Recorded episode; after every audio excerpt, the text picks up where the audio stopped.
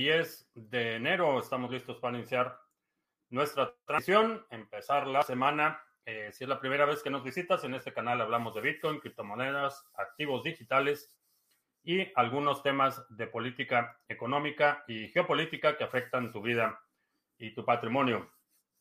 Estamos transmitiendo en vivo audio y video vía Facebook, Twitch, Twitter, BitTube y Odyssey. Eh, también lunes, martes y miércoles tenemos nuestro live stream eh, de solo audio vía Podbean. Eh, vamos a checar los precios. Anda triste el mercado. vamos a ver. Bitcoin se está negociando en 41 mil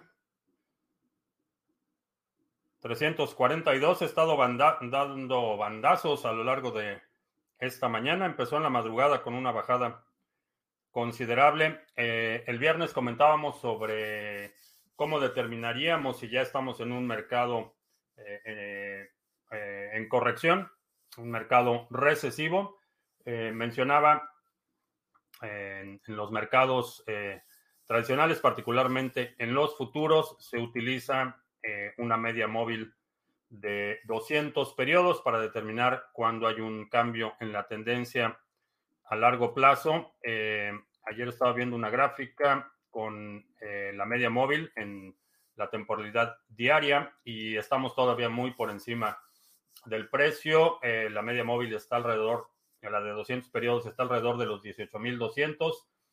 todavía estamos muy por encima de cruzar esa línea, así es que por ahora eh, diría que todavía no estamos en un periodo de corrección prolongado, eh, un cambio de tendencia a largo plazo. Creo que todavía no ha llegado ese momento. Eh, estoy aprovechando las oportunidades. hice una comprita esta mañana y vamos a ver si podemos acumular un poco más.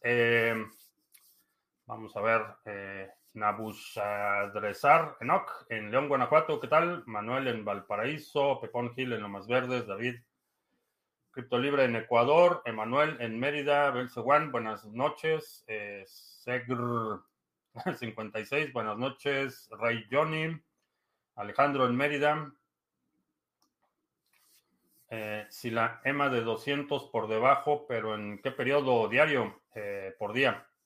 Mientras no cierre el día debajo de ese, esa media móvil de 200, diría que no, no hay todavía una corrección a largo plazo. Eh, y no es la EMA, esa es la media móvil exponencial. Estoy hablando de una media móvil simple, SMA.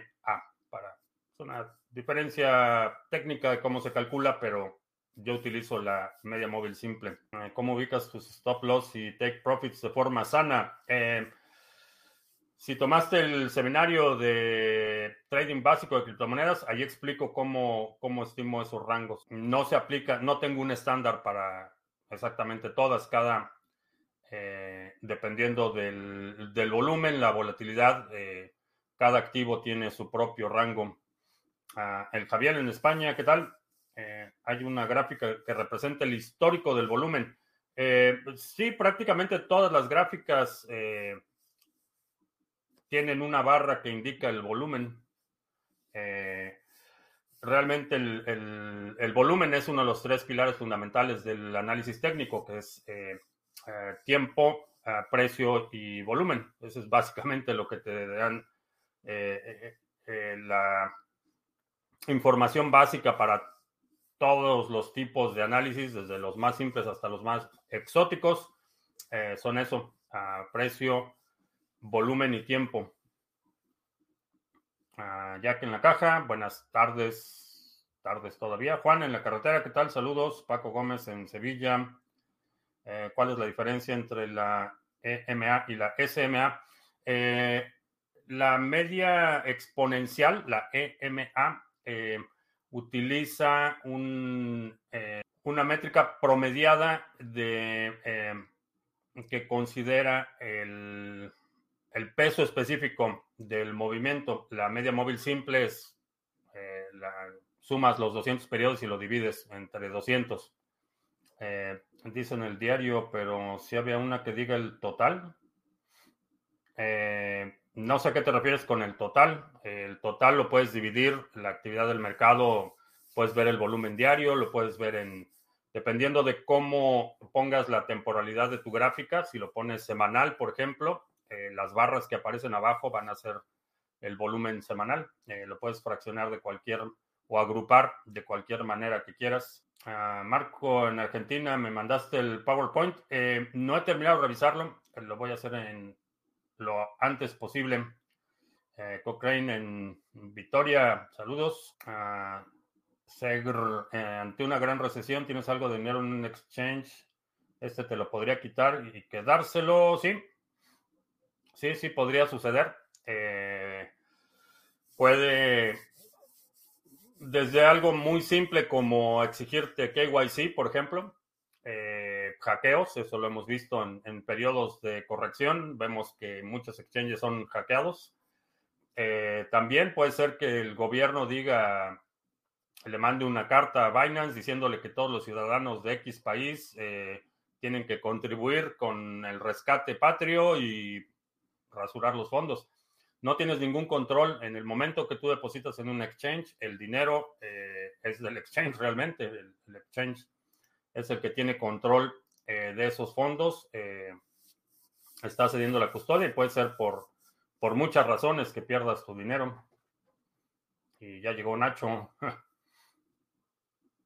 Ah, Jordi, en Gran Canaria, ¿qué diferencia hay entre importar y barrer una wallet a Electrum?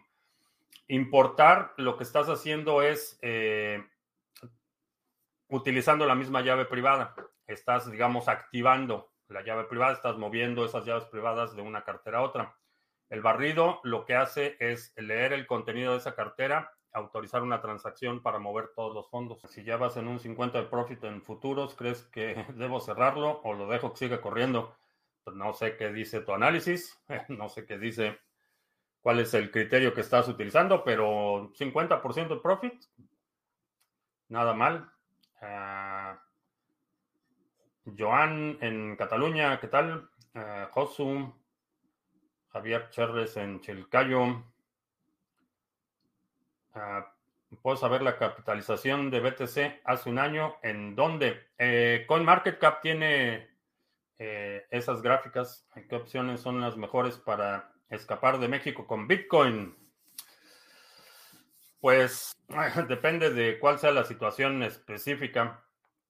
Si te refieres a escapar a cruzar la frontera, eh, depende cómo vayas a cruzar, si va a ser eh, aéreo o no. Si lo que quieres es escapar de las garras del fisco y tener una estrategia que mitigue o minimice eh, tu carga fiscal, eh, estás en el lugar correcto, porque ya hoy puedo confirmar que ya tenemos nuevo seminario. Eh, el seminario Estrategia Fiscal México. Eh, este seminario va a ser el sábado 29 de enero, 11.30 de la mañana, hora del centro de Estados Unidos. Y vamos a tener durante el seminario la presencia de un abogado fiscalista, especialista en el tema y eh, vamos a hablar de una estrategia para eh, mitigar las cargas fiscales para personas físicas y profesionales en México eh, por cuestiones de legislación. este seminario es específicamente para gente que está en México. la agenda de la sesión, vamos a hablar de la clasificación de criptoactivos y la ley FinTech, las pautas de tributación y eventos fiscales. vamos a hablar de la estrategia general y un plan específico para mitigación de impuestos y recursos útiles y recomendaciones. Tienes acceso a la sesión en vivo y a la grabación. Y esto es en vivo el sábado 29 de enero, 11.30 de la mañana. Eh, por lanzamiento, como siempre lo hemos hecho, hay precio especial. Este precio es vigente, el precio de oferta es vigente hasta el próximo domingo. Si es que tienes eh, hasta el domingo para aprovechar y registrarte a este nuevo seminario. Ah, se me olvidó compartir la imagen que por si no la ves bien, la vamos a ampliar un poquito. Esa es la imagen de del seminario de la Estrategia Fiscal de México para... Pero ya está, ya está abierto el registro y bueno, ah, en un mercado bajista ya no podrá hacerse colateral que perdure porque te liquidará tu posición. El colateral generalmente va a ser proporcional. Eh, a lo mejor vas a tener que tener un margen mucho mayor, vas a tener que tener liquidez para que si baja mucho el precio puedas cubrir y no te liquiden. ¿Por qué Cardano se asocia con una empresa de Chain Analysis? No vi la noticia, no sé, no sé con qué empresa, pero a, final de cuentas, igual que eh, sucede con otros proyectos, eh, digo, Cardano ha llegado a un punto de descentralización que realmente la fundación puede firmar convenios con quien quiera, eh, Emurgo puede firmar convenios con quien quiera y mientras no afecte el protocolo, está bien, hay muchos proyectos de los que no soy, no soy muy fan, eh, sobre todo los que tienen que involucran gobiernos y decisiones centralizadas, pero ah, mientras no afecte el consenso, ¿Cómo puedo ver mis semillas de la billetera Yoroi? Ya estoy adentro y quiero cotejar las palabras. ¿Se podría? Eh, no sé. Eh, no sé a qué te refieres con cotejar las palabras. Y si estás utilizando Yoroi y lo tienes en un layer, eh, no, no lo puedes ver. Ah, ¿Por qué parece que no hay más compras institucionales después de MicroStrategy? porque a lo mejor no estás, no estás poniendo atención. Eh, hoy eh, Koch Industries, eh, una empresa enorme en el sector de petroquímica, servicios a industrias extractivas, es una empresa de, miles y miles y miles de millones. anunció ya su estrategia para entrar, no solo comprar Bitcoin, sino entrar en el tema de la infraestructura. anuncio bastante importante a comprar nacionalidad de otro país. Eh, si eres eh, para una familia de cuatro, te va a costar como lo más rápido, como 250 mil dólares, dólares más, dólares menos. ¿Crees que las granjas de criptomonedas hay futuro? Eh, si te refieres a DeFi, hay futuro porque hay demanda. en realidad no, no veo una ventaja significativa en términos de lo que aporta al desarrollo del sector, pero hay demanda y mientras haya demanda creo que sí van a ser eh, rentables y, van a seguir operando. Eh, ¿Para cuándo ese mismo seminario en español a la vieja? Eh, estoy platicando con algunos. necesito que, el, el, contenido del seminario esté vetado y que sea en colaboración con algún especialista en el tema fiscal y no es tan fácil, no son muy dados a, este tipo de eh, seminarios. Entonces, eh, estoy buscando en varios países cómo, cómo hacerlo. Rey Johnny, que, que agradece mucho que comparta mi sabiduría. Excelente, qué bueno que estás por acá. El Yuyo, ¿qué tal? Robert Gallardo en España. Tengo problemas si compro cripto con tarjeta de crédito, aunque no he tomado ganancias, solo comprar y guardar. Eh, mm, depende cómo declares, eh, pero en, realidad no. Mientras no vendas, eh, realmente tu carga fiscal va a ser mínima. Che, Vilches en, en Cazuela, ¿qué tal? A ver si es extensible a Venezuela la vieja, lo del seminario. la parte eh, la parte teórica sí va a ser similar porque realmente eh, los principios eh, de fiscalidad son bastante comunes. El concepto de que si eres asalariado eres un contribuyente cautivo y te quitan tus impuestos antes de pagarte, si eres si tienes una empresa o eres persona física con actividad empresarial, de alguna forma recibes primero el pago y después pagas impuestos y tienes ahí deducciones y otras cosas los principios generales son más o menos comunes. La parte, mm, la metodología, la estrategia específica va a ser distinta porque vamos a hablar de, de cómo hacerlo en el marco legal existente. Entonces, esa parte, la parte práctica, más práctica del seminario, sí es específica para eh, Venezuela del Norte. Saludos desde la montaña rusa de cortisol e irracionalidad de BTC. Un libro, un libro, un té de tila para los nervios. Eh, quiero delegar Oasis y no puedo. ¿Por qué me sale este error? Eh, no sé qué sea Oasis. El error 500 en general eh, son errores de ejecución. Ese es el estándar. Todo envío de ADA a mi Yoroi se delega automáticamente. Sí. Sí, por ahora no puedes eh, dividir la delegación. Si tienes delegado un pool, todo lo que esté en esa cartera se va a delegar al pool. Me recomienda el comprar Bitcoin el día de hoy. Eh, sí. ¿Con cuánto inicias? Eh, con el dinero que no vayas a ocupar en los próximos seis meses. Quiero entrar al pool de Monero y voy a armar un equipo. ¿Qué características óptimas debe cumplir? Eh, básicamente, mientras mejor, mejor procesador tengas, va a ser no solo el rendimiento del equipo va a ser mejor, sino vas a tener una mayor longevidad. Emisadas al wallet y creo que se delegan solas al pool.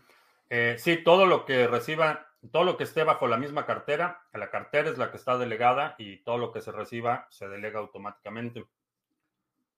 Eh, Full Max Power, ¿qué tal? Juan José en España. BTC ya está por debajo de la media móvil de 200 días. Estamos en bear market. Eh, a ver, vamos a ver, vamos a en la que vi ayer, no, la media móvil, si no mal recuerdo, estaba la de 200, estaba en alrededor de los 18 mil, si no mal recuerdo. Pero vamos a ver, estoy preparando mi ah, Bitcoin dólar, vamos a agregar un indicador, uh, una media móvil y vamos a ponerla de 200. Y parece que sí.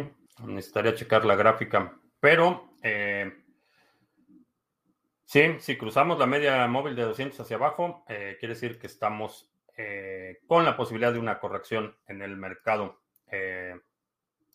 necesito checar, no sé, a lo mejor vi mal ayer, pero necesito checar la gráfica. Lo platicamos mañana a ver si ya está por debajo.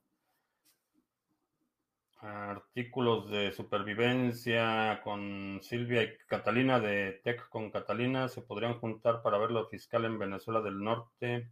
Ah, no tengo idea. Ah, recién conseguí un Ledger Nano, pero me dice que Cardano no es compatible con el Ledger Live. Eh, no, no lo vas a ver en el Ledger Live, lo vas a ver, eh, configuras tu Ledger y cuando conectas, eh, por ejemplo, Yoroi, ahí haces la activación del Ledger Nano. ¿Cuál es el problema de la concurrencia en Cardano? El problema de la concurrencia era básicamente la posibilidad de tener dos o más eh, transacciones de forma simultánea sin ser confirmadas. son transacciones concurrentes. no es realmente un problema por el modelo de transacciones extendidas por otro lado, la demanda de la concurrencia de transacciones viene principalmente de la gente en, eh, DeFi. Y uno de los problemas es que esa concurrencia de transacciones ha sido la causa de una gran cantidad de ataques en todas las plataformas DeFi. Entonces, es un problema si quieres hacer lo que eh, la concurrencia de transacciones, como lo están haciendo en DeFi, eh, pero no es un problema, vaya, ya hay una solución con el modelo de transacción extendida, pero no funciona exactamente igual. ¿Para qué propósito Cardano se ha asociado con Chainlink? No sé, no, no vi la noticia de Chainlink, eh, no sé, no sé si fue la fundación o quién en Cardano, porque Cardano no es una sola cosa. No sé si fue la fundación Cardano o fue Murgo o fue alguien más. Tengo delegado en Yoroi con la Ledger, ¿cómo vinculo ahora con mi cartera esa billetera de Yoroi? ¿O tengo que crear otro? Eh, sí, si no está, eh, si tienes delegado en tu cartera y esa cartera no está con el Ledger, necesitas crear una nueva con el Ledger y transferir los fondos y, y redelegar. Es que Cardano llegue este año a su máximo histórico. Si estás, si estás pensando en dólares, es posible. En Satoshis creo que va a estar un poco más complicado, pero, pero es posible también. Para delegar en Tesos actualmente estoy con el Live Ledger, pero me gustaría otra opción por lo de la privacidad. Eh, necesitarías, eh, si no quieres delegar utilizando el Ledger Live, eh, necesitas utilizar una cartera nativa de Tesos. Ah, Ulises, vuelven los problemas para conectarse a Odyssey. Hoy ha sido una verdadera pesadilla. bueno, pues parece que no funcionó lo que había planeado. Vamos a Vamos a tratar de corregir el problema. Uh, Mr. Revilla, excelente fin de semana para todos. Oh, no, no fin de semana, inicio de semana. ah, ah ya contesté a Víctor en Podbin. Bueno, pues vamos a hacer anuncios. Para los que llegaron un poquito más tarde, ya está la fecha para el seminario de estrategia fiscal para México. Ahí está la miniatura. Eh, en el seminario vamos a hablar de la clasificación de criptoactivos y la ley FinTech, las pautas de tributación y eventos fiscales. Eh, vamos a hablar de la estrategia y el plan general para la mitigación de impuestos y recursos y recomendaciones. Tienes acceso a la sesión en vivo y a la grabación. Eh, está con descuento hasta el próximo eh, domingo. Como siempre, tenemos precio especial de lanzamiento y ya está, ya te puedes registrar para el seminario de estrategia fiscal eh, México. vamos a ver, estamos a una hora de que termine el Epoch. Vamos ligeramente por debajo, llevamos 19 bloques firmados. Vamos a ver si firmamos uno más llegar por lo menos a 20 en este Epoch. Eh, si tienes ADA y lo quieres delegar, ahí está nuestro pool Sarga. También en la red de Harmony tenemos el pool Sarga, eh, 4 millones 130 mil one eh, delegados y el retorno está bastante bien, está 9.95% de retorno al Epoch 830. En la red de Band tenemos también el pool Sarga, aquí tenemos 11.681 band delegados y vamos, eh, ah, estamos teniendo problemas en este, los últimos bloques, ¿sí? El desempeño bajó en el pool. Eh, los eh, oráculos, se ve bastante bien la operación de oráculos, pero en bloques sí estamos ahí pasando aceite. si tienes band y lo quieres delegar en el pool, ahí está. Eh, operando eh, el pool Sarga. Y también el pool de Monero va bastante bien. Tenemos ya 25 eh, bloques encontrados, dos de ellos huérfanos, pero va bastante bien. Tenemos 2.09 megahashes por segundo y el esfuerzo en el último bloque fue del 54%, así es que bastante bien. Bastante bien el desempeño del pool de minería Sarga, eh, si tienes eh, equipo que no estés utilizando, eh, lo puedes poner a minar en el pool Sarga. Y ya, esos son los anuncios. Entonces, todas las carteras que no se soporten en el Ledger Live, tengo que crear una cartera nativa del proyecto con vinculación al Ledger para toda operación. sí, solo determina cuáles son tus prioridades. Hay, hay algunas que a lo mejor no se justifica la fricción que genera eso lo que sean tus holdings eh, principales, lo que quieras realmente guardar para largo plazo, eh, sí, mi recomendación es que lo hagas. Ahora, el Ledger va a estar limitado en el número de aplicaciones que le puedes instalar. Eh, si requieres algo con mayor capacidad, a lo mejor un Trezor sería una alternativa, pero depende de qué es lo que quieres guardar y qué es compatible con qué cartera. Ah, si el marco fiscal para las criptos cambia drásticamente en el 2023, la estrategia del seminario seguirá funcionando? Ah, pues no lo sé, depende qué tan drásticamente sea. Eh, ¿Seguirá funcionando? No lo sé. Eh, cuando hablamos de eh, los impuestos y particularmente en México, cada año hay una miscelánea fiscal y cambian cosas, entonces no lo sé, no puedo asegurar que vaya a seguir funcionando en el futuro, pero conocimiento nunca estorba todo el sector hablando sobre la amenaza de la subida del tipo de interés, cuál es la amenaza y qué probabilidades hay de que se materialice. Eh, ¿Cuál es la amenaza? Lo que sucede es que si sube la tasa de interés base, suben todas las tasas de interés y la gente va a pagar más por todo, eh, particularmente en, una, en sociedades que dependen enormemente del crédito y en las circunstancias actuales de un creciente desempleo, inflación acelerada, eh, reducción considerable de la capacidad económica de muchas familias, lo que sucede es que van a empezar los desalojos y van a empezar los embargos de bienes y va a ser un, caos. Eh, las empresas van a tener que despedir empleados porque al incrementarse el costo financiero no pueden operar al nivel en el que estaban. Entonces, tiene un efecto multiplicador eh, desde el sector eh, financiero, que es el impacto directo, pero las secuelas de un incremento en las tasas de interés tienen eh, impacto en el empleo, en la operación de empresas, en lo, lo, que pagan de interés las empresas, lo que están teniendo que pagar para capital de trabajo, etcétera. tiene efectos multiplicadores en la economía. La semana pasada estuve mirando Tangle de IOTA, me parece una tecnología súper interesante. Eh, sí, Tangle o gráfica dinámica cíclica es el nombre técnico. Eh, sí, una arquitectura interesante. Eh, FJC Arrieros, buenas tardes, supongo. Eric, a la hora de la comida en San Juan de Aragón, Venezuela del Norte. Puedo instalar una aplicación en el Ledger y después desinstalarlo y por otro para alcanzar a almacenar la mayoría y no pierdo los fondos de las desinstaladas. No, eh, no pierdes el fondo de las desinstaladas. Pero si necesitas hacer una transacción, tienes que reinstalar esa aplicación y hacer la transacción. Eh, la otra alternativa es que tengas más de un layer nano y los configures todos con las mismas llaves. Esa sería otra alternativa. ¿Cuál es la motivación para que un equipo desarrolle su propio lenguaje de programación? ¿No hace más fácil reclutar, más difícil reclutar desarrolladores? Sí, en general sí.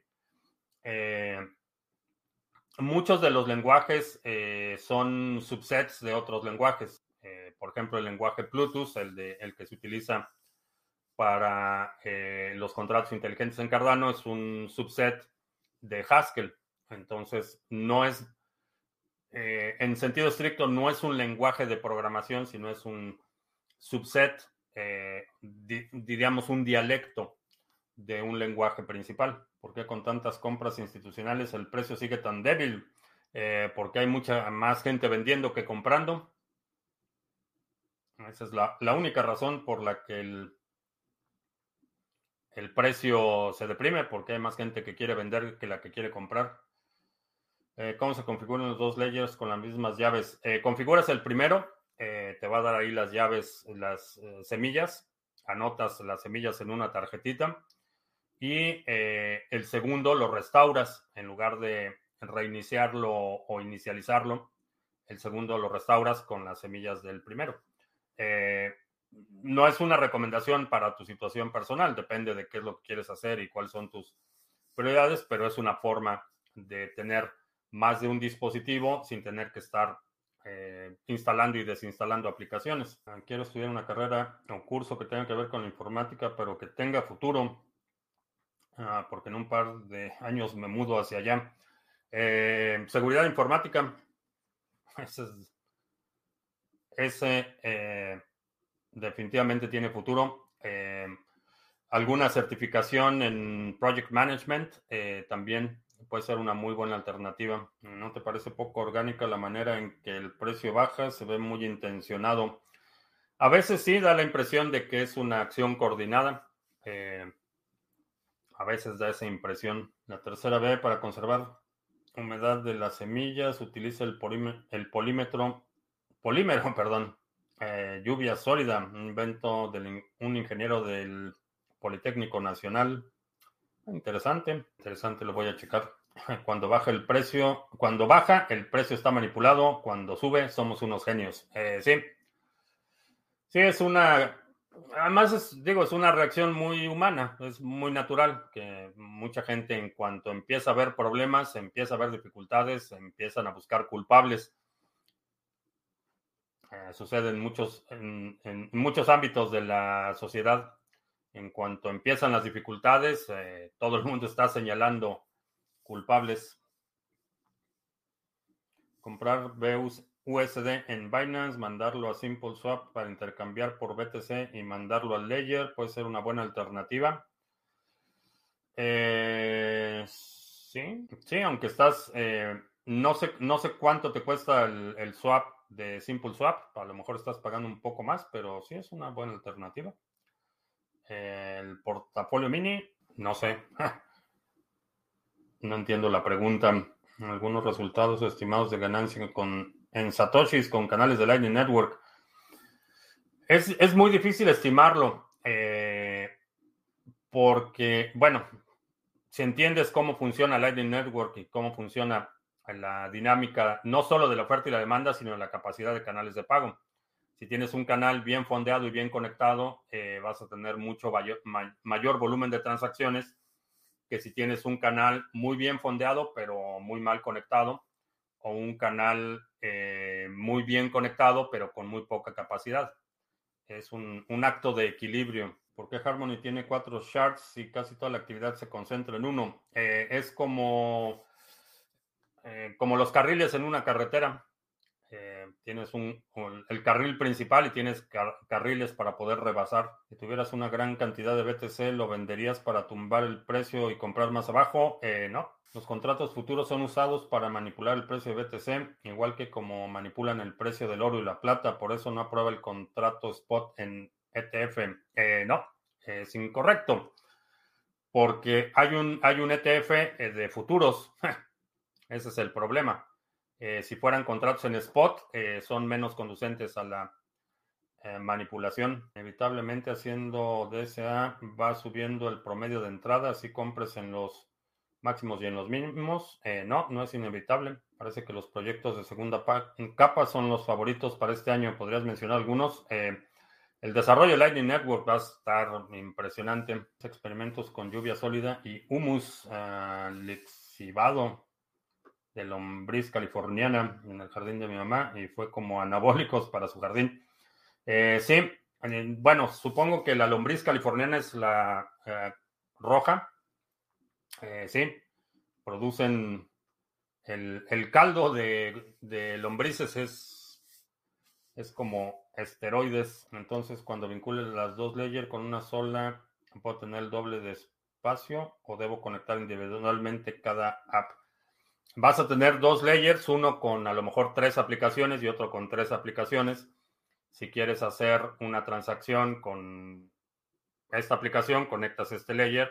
Si quieres hacer una transacción con esta aplicación, conectas este otro layer. Ah, Sergio, acabo de comprar mis primeros satoshis en Bitso y estoy escuchándote. Siento que perdí el control de mi dinero por hacerlo en una plataforma Retíralo, retíralo de Bitso, ponlo en una cartera que tú controles. Eh, te recomiendo que lo pongas en una cartera en hardware, un Ledger, un Trezor, una Cold Card, pero retíralo en una plataforma, en una cartera que tú controles. Si tuvieras poco BTC y una Raspberry Pi para la Raspberry Pi sea más rentable, lo utilizarías para Lightning Network. Eh, si tienes poco BTC, eh, no puedes abrir, diría a lo, mejor 10 canales, eh, puedes operar un nodo de staking en la Raspberry Pi. La unicidad de un NFT es solo en la cadena. ¿Dónde está el contrato? Eh, los NFTs es una especificación, es un estándar nativo de la red, no hay realmente un contrato para el NFT. Se le pueden dar atributos y esos atributos eh, la especificación permite darle atributos específicos al NFT. Ah, con la cantidad de fiat entrando con DSA no es suficiente para establecer el suelo al precio de Bitcoin. Un suelo, eh, sí, el suelo son 20 mil. todavía no, todavía estamos en un proceso de un violento descubrimiento de precio. Todavía va a haber mucha, mucha volatilidad. Y la segunda capa de Ethereum, ¿cómo lo ves? Dejando un lado un minuto de animadversión por Ethereum. Eh, Ethereum tiene un problema fundamental. Eh, no hay segunda solución de segunda, tercera o cuarta capa que vaya a funcionar si no resuelven el problema fundamental. Ah, ¿Qué opinas de que BTC adopte los mejores aspectos de otras monedas en su segunda y tercera capa? No sé, eso casi todas las monedas pierdan su razón de ser. Sí y no. Eh, entiendo el argumento, ese es el argumento maximalista. Dicen que eh, todas las propiedades que hacen eh, o que le dan en este momento valor a algunas monedas pueden ser absorbidas con Bitcoin y eventualmente por Bitcoin, perdón, y eventualmente esa moneda perdería su razón de ser. Pero hay un componente que creo que es muy primitivo o muy eh, profundamente vinculado a la naturaleza humana y es la, la afinidad o la, eh, el valor de las opciones. Y eso es algo que creo que el argumento maximalista ignora. A la gente le gusta tener opciones y no necesariamente va a tomar decisiones puramente racionales. Eh, si todos fuéramos tan racionales como asumimos, pues todos haríamos ejercicio y no tendríamos malos hábitos. Eh, pero a la gente le gusta tener opciones y el hecho de tener opciones por sí mismo se convierte en un valor. Y para quien no lo crea, observe el fenómeno de las tiendas de conveniencia, por ejemplo. Las tiendas de conveniencia eh, son tiendas en las que vas a pagar a lo mejor un 10 o un 15% más por el mismo producto en un supermercado, pero el tener la opción eh, es un valor en sí mismo. Y creo que con las monedas, las criptomonedas va a suceder lo mismo.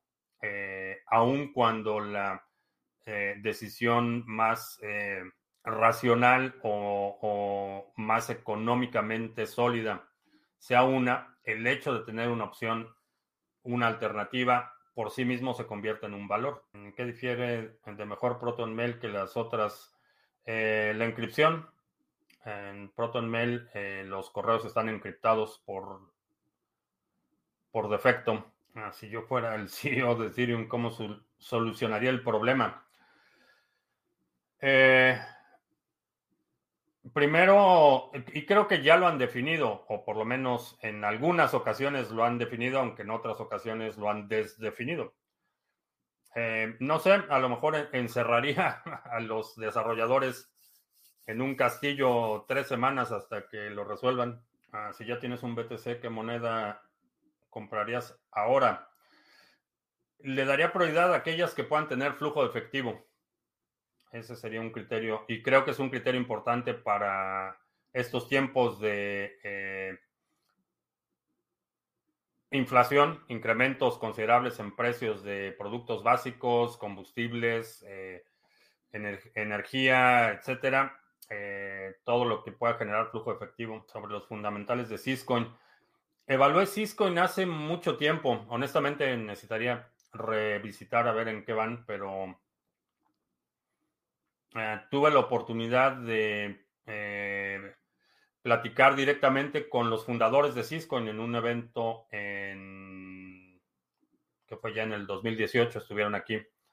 Eh, mm, le empecé a dar seguimiento al proyecto, pero les perdí la pista, no sé en qué van. Ah, son realmente mejores que los de Solana. Pues eso no es mucho mérito. Tener mejores fundamentales que Solana no es, no es mucho mérito. No entiendo por qué hay tantos problemas, tantos proyectos corriendo en Ethereum si tiene problemas graves, no me cuadra.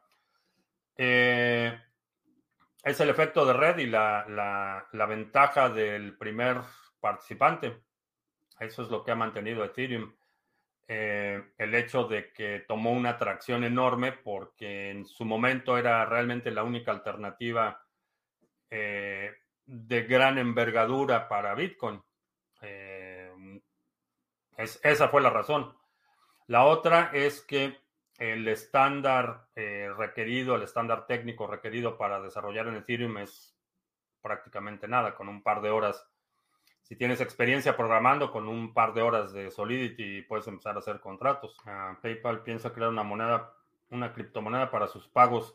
No sé si hay algún anuncio formal, pero no le vería demasiada, demasiada lógica a eso para efectos prácticos, lo que tienes en tu cuenta de PayPal opera como una moneda virtual, realmente. El que sí, eh, el Mercado Libre ya va a lanzar su criptomoneda.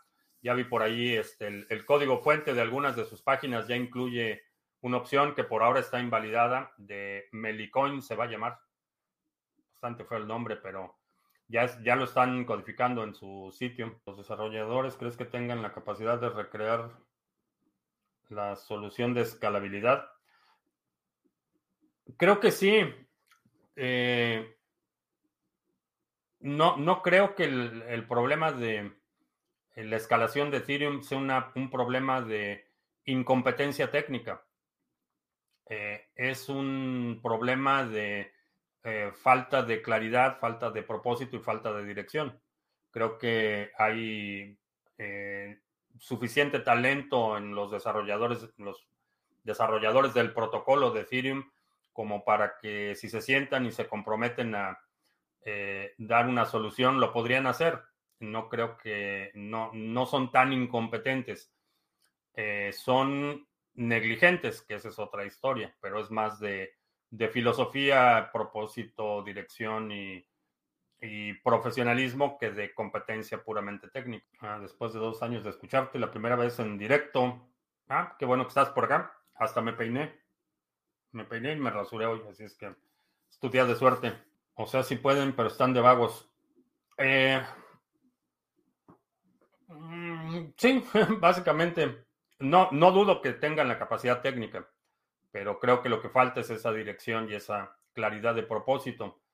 Están distraídos en 20 mil cosas y Vitalik ya está por ahí proponiendo, eh, cada vez que le preguntan sobre la escalación sale con una cosa distinta y ahora resulta que, que realmente no es el problema, que realmente los, los terabytes que demanda cada año Ethereum realmente no son un problema y es un, total, una total falta de claridad de propósito y de enfoque. Ah, sobre Rose, ah, ¿has podido estudiar su white paper y su posible alianza con Facebook? No, y si se va a aliar con Facebook, para mí sería suficiente razón para ignorar el, el proyecto por completo. Ah, puede que les convenga a los usuarios que los usuarios paguen esas cantidades de fees. Sí, hay, hay un hay muchos intereses eh, de por medio también. No diría que esos intereses están directamente vinculados o, direct, no, no es una prioridad en términos de influencia con los desarrolladores, pero sí hay encima de la falsa, falta de confusión o el exceso de confusión y la falta de dirección y de propósito, Encima de eso hay un montón de intereses. Algo de seguimiento sobre la segunda enmienda para la Constitución de El Salvador. Eh, no, no me ha contestado Bukele. A lo mejor necesito adularlo como lo hace Max Kaiser, ya lo dije, este, para que me haga caso. Pero no, no lo voy a adular. Eh, ¿Piensas que Uruguay es el segundo país en regular las criptos? El Banco Central de Uruguay está presentó un documento para regular la industria de las criptomonedas y su uso en el país. No lo consideraría al mismo nivel que El Salvador, porque el Banco Central, aun cuando tiene facultades para regular eh, los mercados financieros en prácticamente todos los países, se requeriría el marco legal. Tendría que ser una ley aprobada que esté codificado el reconocimiento de Bitcoin como moneda de curso legal o como instrumento, ya, ya sea que lo quieran ver como instrumento financiero o como propiedad o como sea, pero eso debe estar codificado en las leyes, no en un reglamento que emite el Banco eh, Central. Ah, no tengo mucha experiencia en, el, en este ámbito, pero tengo la predisposición de aprender mucho me gustaría ser parte del grupo de estrategia 2022-2050.